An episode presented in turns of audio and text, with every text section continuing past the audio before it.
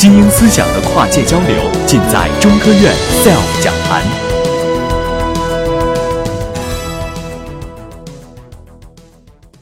大家好，那刚才呢听了各位老师的演讲，呃，让我呢也受益匪浅，听到了不一样的人生。那么今天呢，我希望以我的这十几年的学习和经历，跟大家分享一点感受，就是从模型至上到思想治国。那我呢是一九九九年被保送到南开大学金融学习，当时呢觉得学金融数学很重要，因此呢就读了数学的双学位。在大学毕业的时候呢，成为南开大学金融系呃历史上第一个完成数学双学位的学生。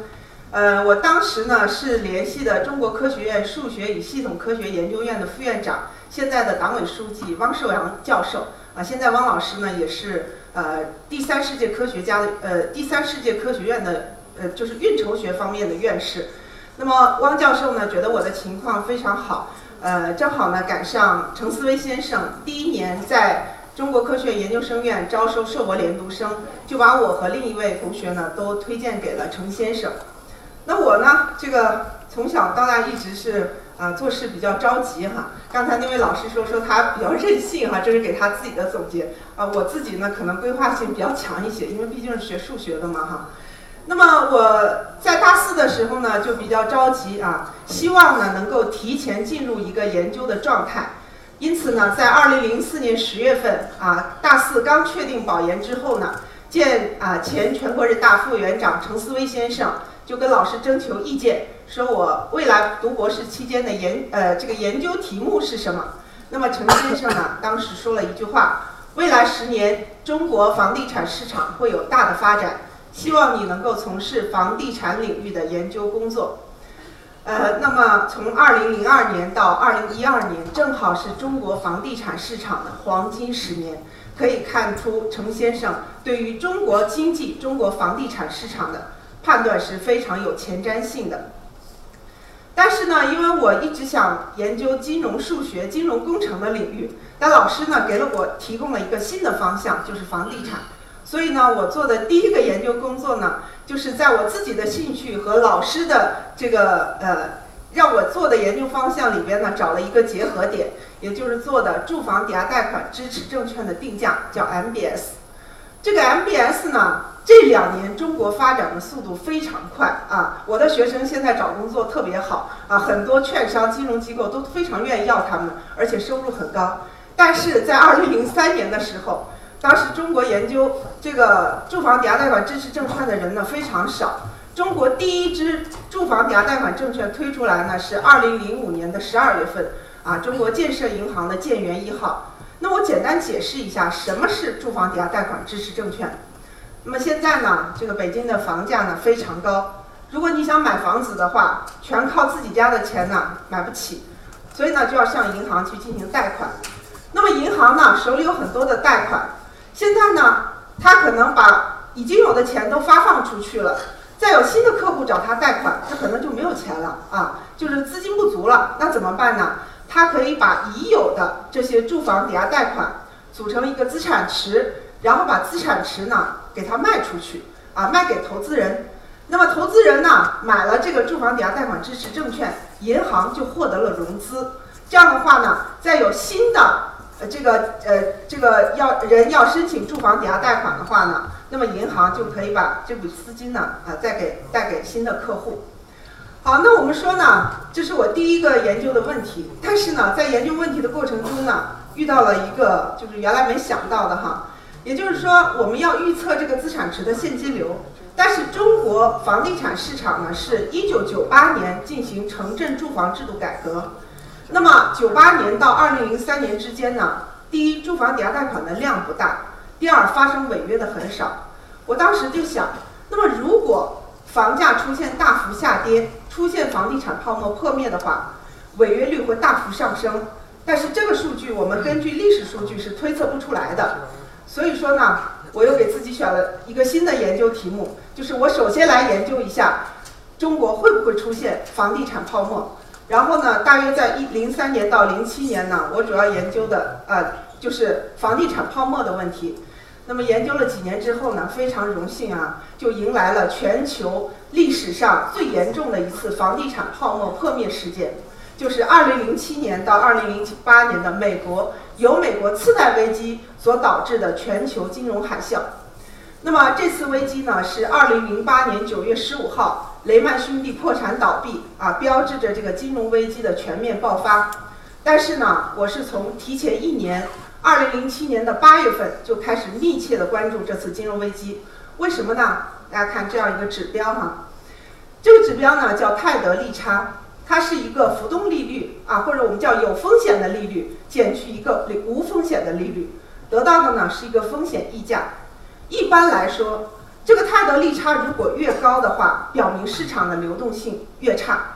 那么大家可以看一下这里面红色的线。这条红色的线呢，就是美国市场上的泰德利差。从二零零七年八月份开始，泰德利差这条线，红色这条线呢陡然上升。当时在很多国家已经出现了流动性的紧张。那么从那个时候我开始关注啊，在大洋彼岸的这次次贷危机啊。那么到了二零零八年一月份，美国很多大型的金融机构陆续的发布了。这个年报披露了，在二零零七年遭受了近很多金融机构遭受了历史上最严重的亏损。那么很一个原因呢，就是我当时没有坚持做 MBS 定价的原因，就是当房价出现大幅下跌的时候，违约率会大幅的上升，那么就会导致很多人还不上钱，还不上钱，与住房抵押贷款相关的。这个资产证券化，包括 MBS，还有这个 CDS、CDO 这些金融衍生品的价值都出现了大幅下跌。那么，很多金融机构出现了大面积的亏损。那么，在二零零八年一月份的时候呢，这个当很多人认为中国股市在奥运会之后会到七千点的时候，包括我自己，包括我建议周围的人把你手中的股票都卖掉。为什么呢？这是我们发表的一篇 SCI 的文章哈，一篇英文的论文。这个文章我简单的解释哈，这是其中的一幅图哈。也就是说，全球各个国家的股票市场最主要的连规律是什么呢？就是同涨同跌的。什么意思啊？比如说我们这个全礼堂的人，大家都坐在一列高速行驶的列车上，在这列车上呢，有人向前走，有人向后走，有人向左走，有人向右走。在列车上的人运动都是杂乱无章的，但是现在有一个人站在这个火车的外面看我们所有人的运动趋势，什么趋势呢？同向运动的，是不是？这就是全球的股票市场最主要的规律。那么我们研究日数据发现呢，在二零零五年到二零一零年，差不多百分每一年百分之五十到百分之七十五的趋势。这三十个世界三十个主要国家的股票市场是同涨同跌的，因此，当美国这样一个主要的金融市场发生了系统性风险的时候，中国的股票市场也在劫难逃。那么，中国股票市场呢，在二零零七年十月份达到这个上证综指达到历史最高点六千一百二十四点之后呢，在二零零八年一泻千里，最低呢跌到一千六百六十四点啊。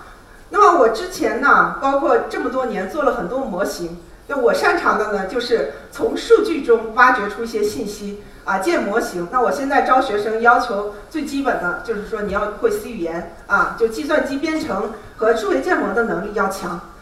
但是呢，这几年在跟随我的博士导师和博士后导师做研究的过程中呢，我也意识到，国家制定经济政策，国家的治国理政。思想是非常重要的，因此呢，也有意识的做一些将模型和思想结合起来的工作。那么这个工作呢，我先介绍一下它的背景哈。这个我之前呢研究过住房呃保障的问题啊，调研了很多各个城市的保障房的建设。那我们就发现一个现象哈，就是很多城市呢，它都倾向于将廉租房集中在一个社区中建设。什么是廉租房呢？就是对于社会上这个没有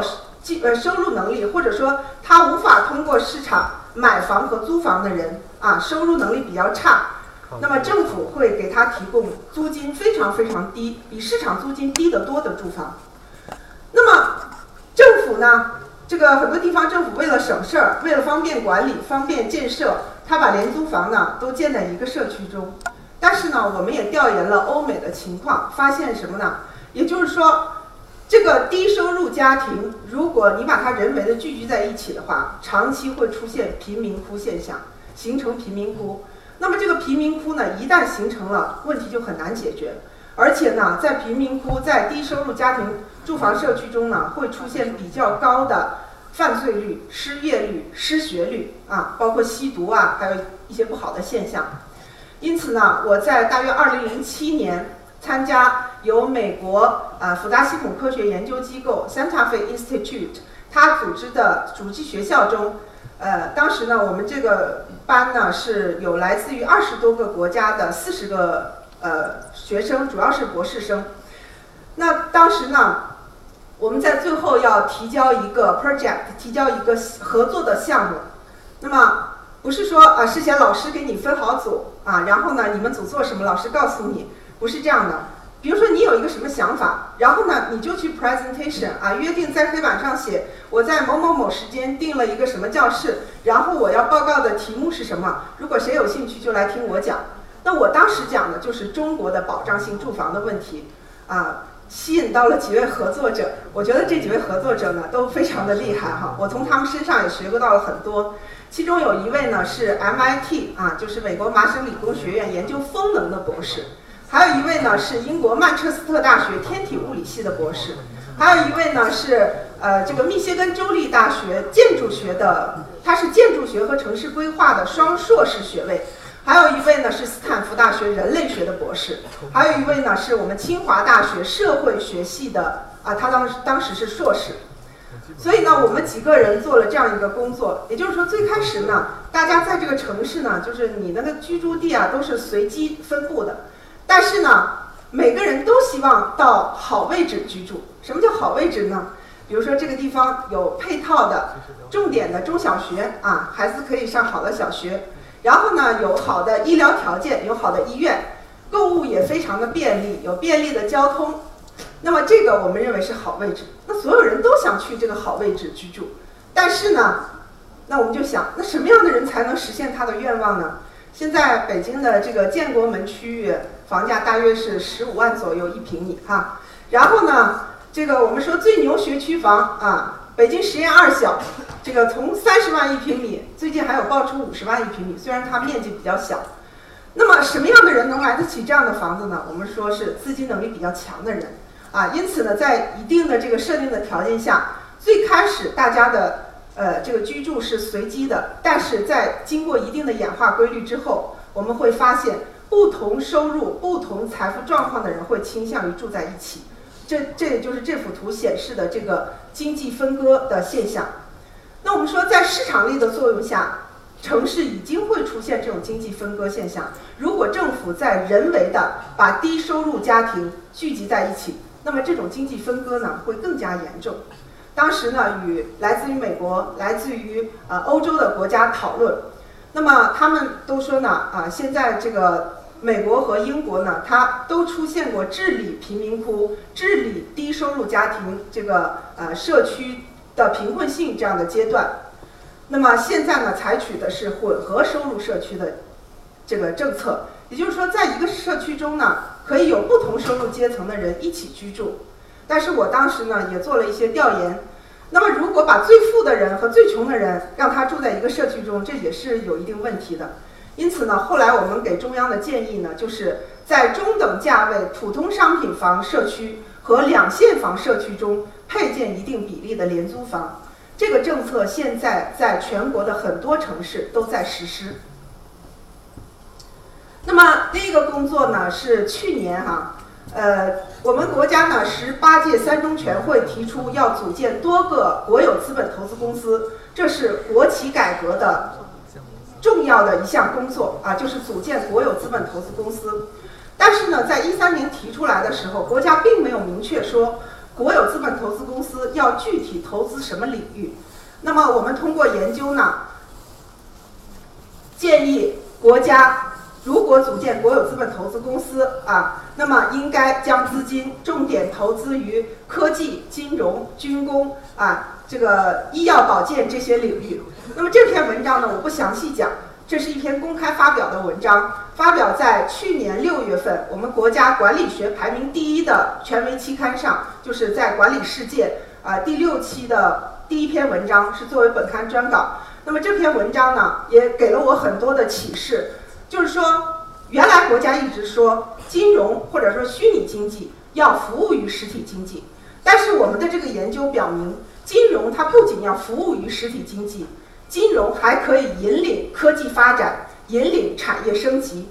这篇文章呢，得到国家两位主要领导人的批示，并且呢，从去年六月到现在不到一年的时间中，至少我知道有两位呃央企的负主要负责人在写文章和写书的时候引用了我们这篇文章。呃，大家有兴趣可以查一下啊。那么今天呢？呃，事先主办方与我沟通，希望呢我的演讲能够给我们年轻的朋友一些启发。但是我觉得呢，我的这个资历还比较浅，年龄呢也不算大，因此呢，我想跟大家分享呃一下我的恩师啊程思维先生的一首诗。那么程先生呢是去年七月十二日辞世，呃，六月这是他六月十一日八十岁生日的时候。写的一首诗，也被我们视为是程先生的自挽联：“畅游人间八十年，狂风暴雨若等闲。雏鹰展翅心高远，老牛奋蹄至泥间。为因权位抛理想，敢凭刚直现真言。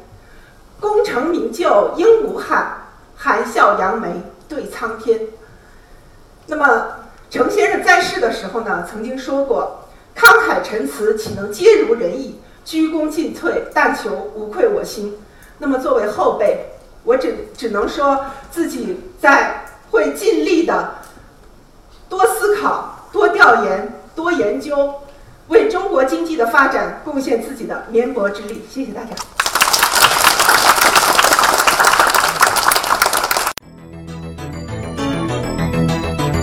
SELF 讲坛由中国科普博览出品，更多精彩内容，请关注中国科普博览公众号。